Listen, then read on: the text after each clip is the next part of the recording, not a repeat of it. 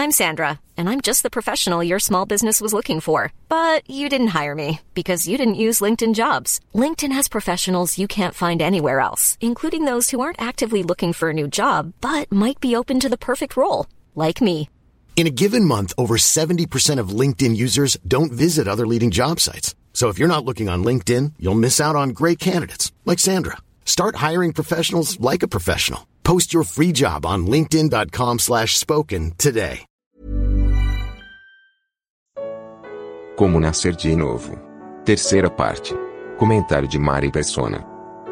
Então, enquanto muitos ficam só filosofando em torno da Bíblia e teologia, com outro dia eu recebi um e-mail, o, cara queria saber o, o que eu era, se eu era hipercalvinista, se eu era.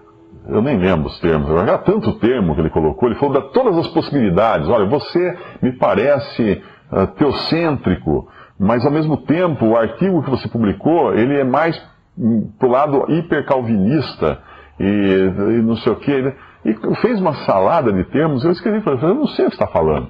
Isso é grego para mim. Eu não sei isso daí. Não sei. Será que é tão complicado assim para uma pessoa conhecer a palavra de Deus, conhecer a Deus, ter a salvação eterna? Não. Não, Deus é acessível, a palavra dele é acessível.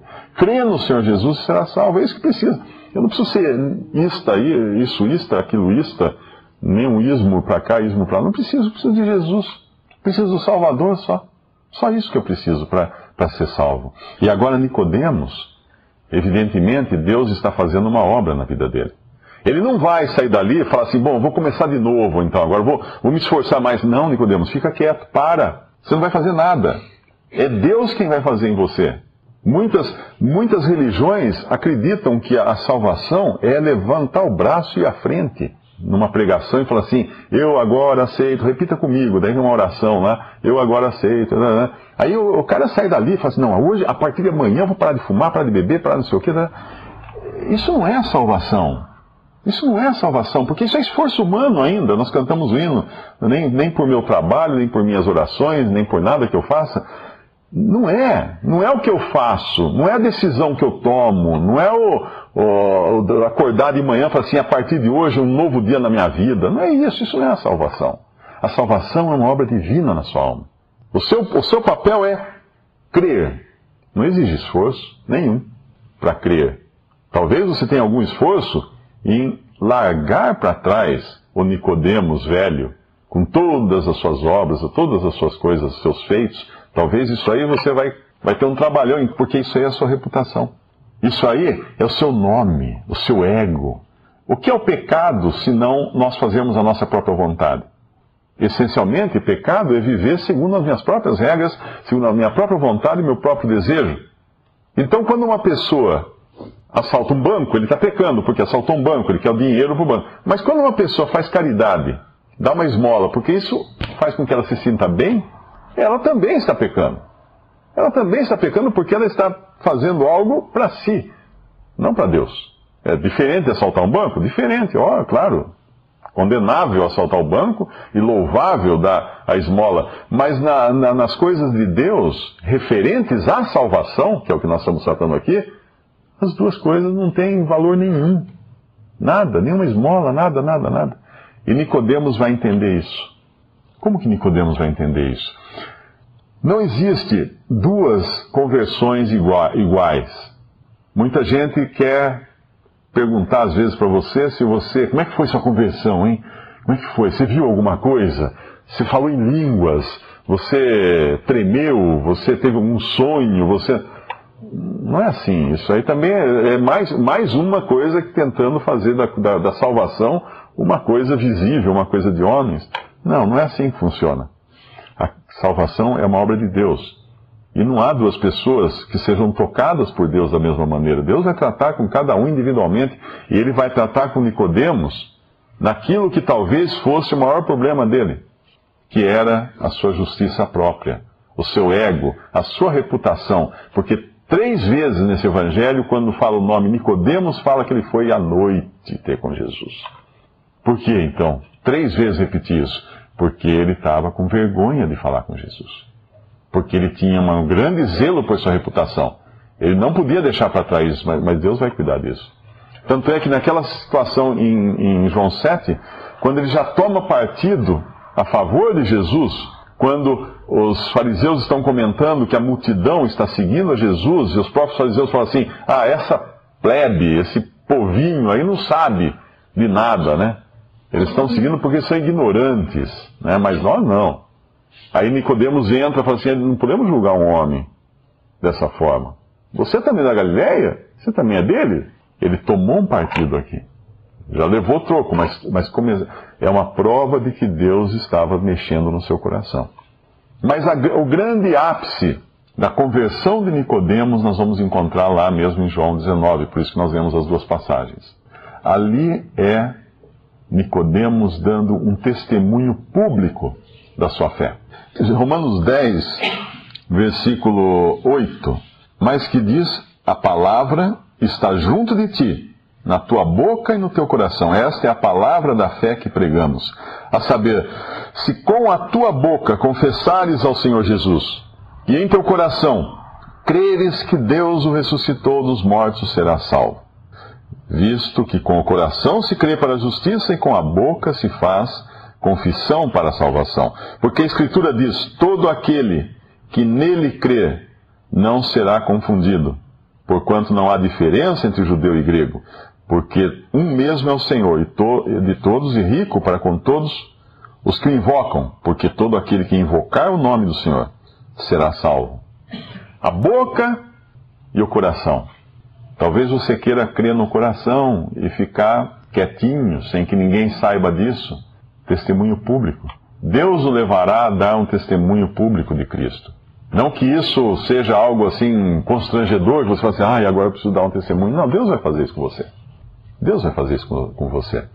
Muitos que falam, falam, falam, gritam, gritam, gritam, no fim, na hora do aperto, fogem.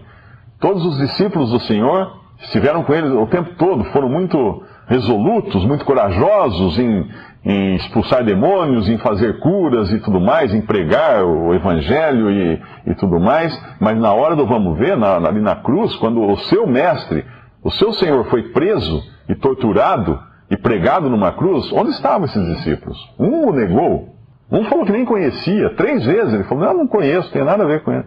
Os outros, ó, fugiram. Mas nessa hora, nós vemos dois homens, e os dois homens mais improváveis de fazer isso, porque ninguém jamais queria ter qualquer relação com um condenado à morte numa cruz no meio de dois ladrões, entre dois ladrões. Ninguém queria. Seria demais para a carreira de qualquer pessoa. Você se identificar com esse Jesus? Não, não. Ainda mais morto, agora que ele não pode fazer mais nada por você. Agora que acabou todo aquele plano, esse que viria, que ia ser o rei de Israel, tá, agora está morto, é um corpo, é um, é um cadáver. E, no entanto, esse era um serviço normalmente que as mulheres faziam. As mulheres cuidavam de corpos mortos. Porque na, na sociedade de então, uh, o homem era muito importante para pôr a mão nessas coisas.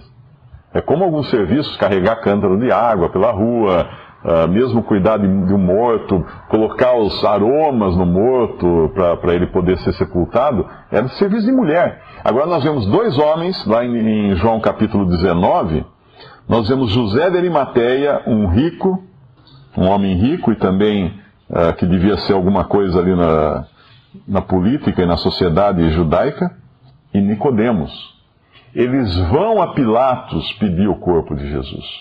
Pedir para o corpo, pedir o cadáver. Para quê? Para enterrar.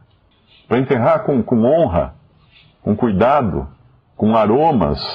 E Nicodemos leva quase 100 arratéis e um composto de mirra e aloés, leva muito perfume, para fazer o papel de uma mulher, colocando os perfumes, pondo uma mortalha naquele corpo enterrando o corpo no sepulcro novo, cavado numa rocha, num, num jardim, um lugar onde ninguém tinha sido sepultado ainda. O que é isso? Esse é o testemunho de alguém que realmente creu, de alguém que realmente nasceu do alto, tem uma vida nova, partiu do, partiu do zero. Ele está com aquela vida do bebê agora. Ele não tem mais nada a ver com Nicodemos, com o velho Nicodemos. Ele está pouco se lixando, pouco se importando se alguém vai, vai vê-lo ali descendo aquele corpo morto, enrolando num tecido. Tá? Ele não está nem aí. Ele não está nem aí, ele não quer saber. É outra pessoa agora, é, outro, é outra vida, é outro ser humano. Esse é o, esse é o papel, é isso que acontece quando uma pessoa crê em Jesus. Quando uma pessoa é salva por Cristo Jesus. É isso que acontece. Há uma mudança, mas não é uma mudança feita pela pessoa, é uma mudança feita por Deus. E não importa se você aqui é, é Nicodemos, ou se você é um ladrão, se você é justo, ou se você é um, um qualquer, uma sarjeta, um, um pobre coitado viciado, caído na rua, não importa. Cada um, a cada um, o Senhor fala: necessário vos é nascer de novo. Não há distinção. Essa foi a mensagem dada a Nicodemos e essa é a mensagem que Deus hoje proclama em todo o mundo ainda, para que haja salvação. Eu espero que Deus possa honrar aqui a sua palavra e tocar o coração, se alguém ainda não conhece o Salvador como Senhor nessa sala, não crê no Salvador Jesus, possa crer nessa mesma noite.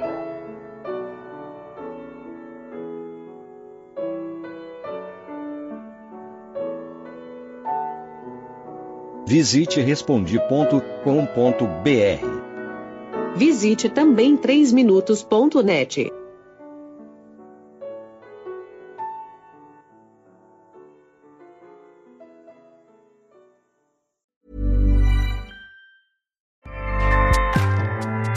ACAST powers the world's best podcasts. Here's a show that we recommend. The Real Housewives is a guilty pleasure for most, but if you're looking to not feel guilty about that pleasure, tune in to Everything Iconic with me, Danny Pellegrino, where I break down all the messy moments and behind the scenes antics of Bravo's popular franchise. And on Everything Iconic, I also interview celebrity guests like Kelly Ripa, Kiki Palmer, Drew Barrymore, Cameron Diaz, and more about their guilty pleasures, their past work, and so much more. So if you're pop culture obsessed and find yourself watching way too much reality TV like me, tune in to Everything Iconic with Danny Pellegrino wherever you listen to podcasts.